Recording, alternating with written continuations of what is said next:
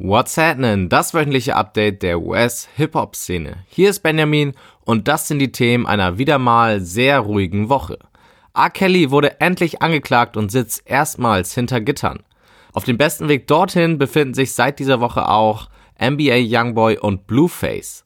Und dann hat mit Burberry sich noch das nächste Modelabel auf die schwarze Liste befördert. What happened? Wir klären auf. Also, what's happening?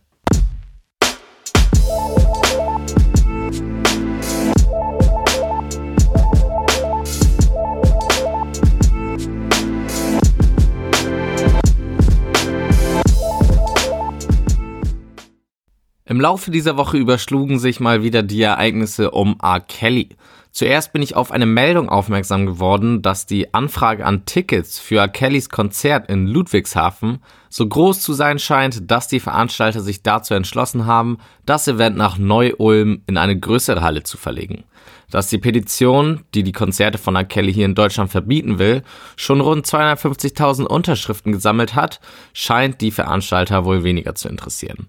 Aber darum müssen wir uns wohl dank der nächsten Meldung keine Gedanken mehr machen. R. Kelly wurde nämlich endlich wegen zehn Fällen von sexuellen Missbrauchs angezeigt. Neun dieser Fälle waren mit 13 bis 16-Jährigen. Bei einer Verurteilung kann er bis zu 70 Jahre im Gefängnis landen. Ein neues Beweisstück in Form eines 45-minütigen Sextapes hat letztlich zu der Klage geführt. Kelly stellte sich auch kurz darauf der Polizei und wurde dementsprechend festgenommen. Da er die Kaution von 100.000 Dollar nicht zahlen konnte, verbrachte er auch gleich die nächsten zwei Nächte dort.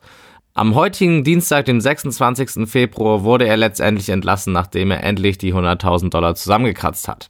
Jetzt ist er erstmal bis zu seinem Gerichtstermin am 22. März auf freiem Fuß. Danach hoffentlich nicht mehr.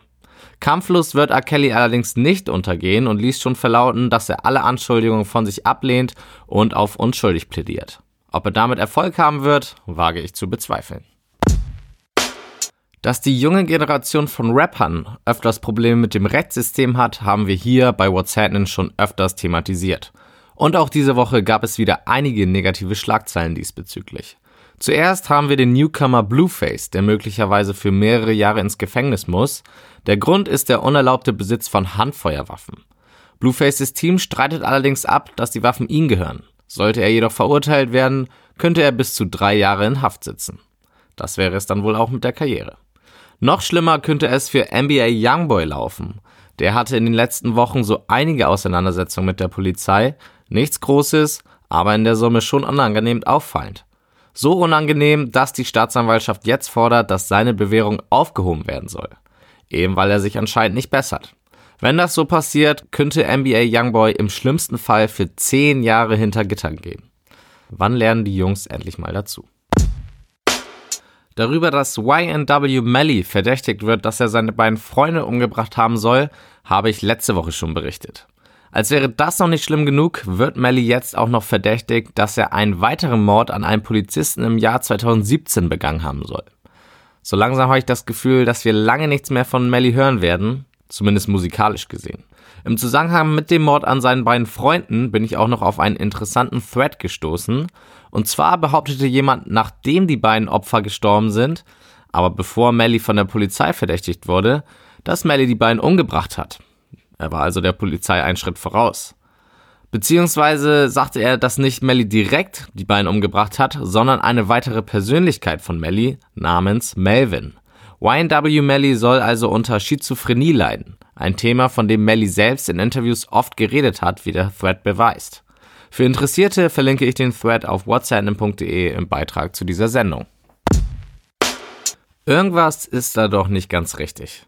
Nach Gucci leistete sich jetzt mit Burberry das nächste große Designer-Label einen großen Fauxpas. Auf einer Fashion Show debütierte Burberry einen Pullover, der einen Strick um den Hals hatte. Gleich von zwei Seiten bekamen sie dafür Gegenwind. Die einen meinten, dass der Pullover unsensibel gegenüber Suizidgefährdeten ist und die anderen meinten, dass der Pullover ein rassistisches Image wieder aufleben lässt, nämlich aus der Sklavenzeit. Grund genug für TI, Burberry aus seiner Liste von gecancelten Modemarken zu setzen. Neben Burberry und Gucci befinden sich da übrigens noch Prada und Moncler. Im Nebensatz äußerte TI übrigens auch noch, dass er glaubt, dass das Ganze kein Zufall mehr sein kann und die Fashion-Industrie es bewusst auf die dunkelhäutige Community abgesehen hat. Interessanter Gedanke.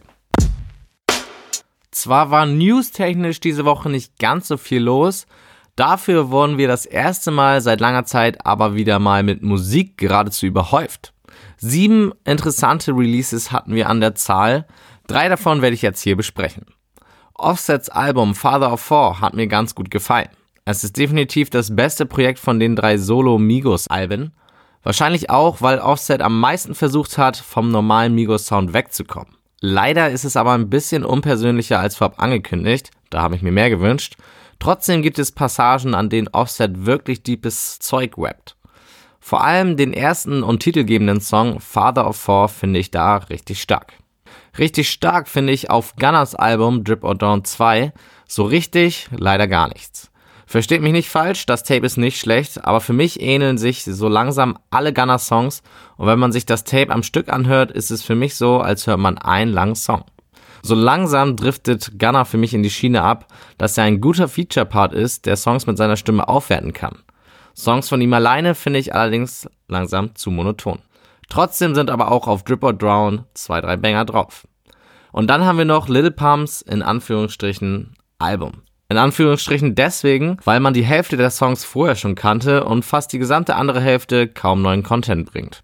Es ist, wie eigentlich erwartet, eine Playlist für den Turn-Up. Für was anderes sollte man allerdings auch nicht zu einem Little Pump Album greifen. Einziger Lichtblick für mich, die Kollabo mit Lil Wayne namens Be Like Me. Das wird sicher ein Hit.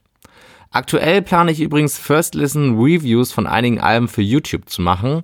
Das heißt, Videos, in denen ich mir ein Album zum ersten Mal anhöre und meine ersten Reaktionen und Meinungen zu dem Produkt zeigen werde.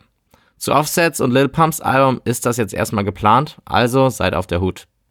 Übrigens sind auch schon die voraussichtlichen Zahlen für die erste Verkaufswoche der Projekte bekannt und daran lässt sich ja immer ganz gut ablesen, ob ein Projekt gut angenommen wurde oder eben nicht. Für mich etwas überraschend war die Tatsache, dass Offsets Album mit um die 80.000 verkauften Einheiten wohl deutlich unter 100.000 bleibt. Da hatte ich mehr erwartet. Gunner hingegen kann sich freuen, denn der liegt mit um die 75.000 nur knapp hinter Offset. Und Little Pump liegt abgeschlagen hinter den beiden mit um die 40.000 verkauften Einheiten. Ein Flop? Nicht wirklich, weil sein erstes Album ungefähr dieselben Zahlen schrieb. Hervorheben möchte ich an dieser Stelle übrigens noch ein Projekt und zwar Good Night Lovell von Night Lovell. Wer ihn noch nicht kennt, kann sich das Tape definitiv anhören. Lovell hat für mich einen Sound, den ich aktuell nirgendwo anders höre und auch wenn er auf den ersten Blick sehr düster erscheint, so kann man sich das schon sehr gut geben. Die besten Songs der neuen Projekte findet ihr wie immer in der What's Happening Playlist auf Spotify. Den Link dazu gibt es auf whatshappening.de im Beitrag zu dieser Folge. Der 1. März ist zwar nicht so voll mit Releases wie dieser Freitag, aber trotzdem ist die Freude nicht kleiner, denn mit Two Chains released ein echter OG an diesem Tag sein nächstes Album. Web or Go to the League wird es heißen und Feature-Gäste sind unter anderem Young Thug, Chance the Rapper und Travis Scott. Und eine Besonderheit gibt es noch, das Album wurde vom Basketball-Megastar LeBron James zusammengestellt. Das Thema des Albums passt auf jeden Fall zu LeBron und auch so ist er als echter Hip-Hop-Fan bekannt. Ich bin mal gespannt, was uns da erwartet. Und auch über den März hinaus können wir uns auf einige neue Projekte freuen. Ein paar Künstler haben diese Woche nämlich wieder neue Musik angekündigt. Zuerst haben wir Anderson Park, der bei einem Auftritt in der Show von Jimmy Kimmel verkündete, dass er mit Dr. Drake genug Musik für zwei Alben gemacht hat und er plant, diese bald zu veröffentlichen. Dann haben wir News zu unveröffentlichter Musik von dem verstorbenen Mac Miller. Der soll vor seinem Tod nämlich ein ganzes Album mit dem Producer Madlib aufgenommen haben.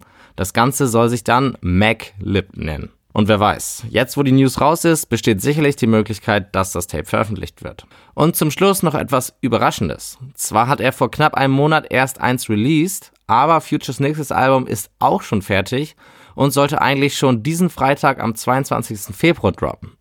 Da an diesem Tag aber, wie eben besprochen, so viel gedroppt wurde und unter anderem auch Futures Freund Gunner etwas veröffentlichte, sah Future von dem Release ab. Heißt im Umkehrschluss, jeden Moment könnte ein neues Future-Album erscheinen. Und, by the way, bei dem Album soll es sich um Hendrix 2 handeln. Newsflash. Für Schlagzeilen sorgte diese Woche ein gewisser Michael Rappaport. Der ist kein Rapper, sondern Schauspieler, ein Weißer wohlgemerkt, und ist bekannt dafür, seine oftmals unpopuläre Meinung öffentlich preiszugeben.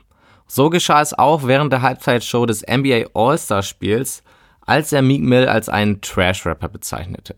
In einem längeren Twitter-Rant sagte er dann, dass Meek Potenzial hatte, aber dass er von Drake zerstört wurde und sich davon nie wieder erholen konnte. Dass die beiden ihren Beef beendet haben, interessiert ihn dabei wohl nicht. Rappaport ging sogar so weit und sagte, dass Meek nicht mal in den Top 20 Rappern aus Philadelphia ist. Logisch, dass diese Tweets irgendwann auch Meek erreichten. Seine Reaktion? Er postete ein Foto von sich und Rappaport und erzählte, wie es zu dem Foto kam. Rappaport hatte Meek angesprochen, gesagt, er sei ein Fan und ihm um das Foto gebeten. Damit implizierte Meek, dass Rappaport vor gar nicht allzu langer Zeit noch ein Fanboy war. Und Meek fügte dann noch hinzu, dass er nicht weiß, wer Rapperport überhaupt erlaubt hat, über die Culture zu sprechen. Und damit war die Sache auch für Meek erledigt und siehe da, Rappaport entschuldigte sich kurz darauf bei einer Radiosendung und nahm vor allem die Bezeichnung Trash Rapper zurück. Hätte er sich vielleicht vorher überlegen sollen. 2018 brachte uns einige unterhaltsame Beefs, unter anderem auch MGK vs. Eminem und dieser Beef wurde diese Woche nochmal aufgewärmt. Eminem spielte eine Show in Australien und die Fans riefen lautstark nach dem Song Killshot, also Eminems Distrack gegen MGK. Eminem verwehrte seinen Fans leider den Wunsch mit der Begründung, dass, und ich zitiere, er diesem Schwanzlutscher nicht noch mehr Spotlight geben darf. Gute Begründung. Aber natürlich reagierte MGK via Twitter auf diesen Diss und sagte, dass es eine gute Entscheidung von M war, diesen Song nicht auf dem Konzert zu spielen, weil sonst alle eingeschlafen wären. Naja, ich glaube nicht, dass die Fans ihn so lautstark gefordert hätten, wenn sie den Song nicht feiern würden. Aber egal, eine weitere Nachricht zeigte, dass MGK noch nicht wieder gut auf Eminem zu sprechen ist. Während Kelly nämlich ein paar Autogramme verteilte, fragte ihn ein Fan nach Eminem und MGK rastete förmlich aus und zerstörte das Objekt, auf dem er gerade unterschrieb. Das Video gibt es auf whatsapp.de im Beitrag zu dieser Sendung. Der arme Fan.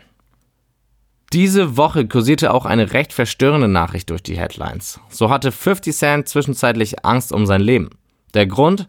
Ein Polizist, mit dem 50 in der Vergangenheit Probleme hatte, sagte über Polizeifunk, dass man auf 50 Cent schießen solle, sobald man ihn sieht.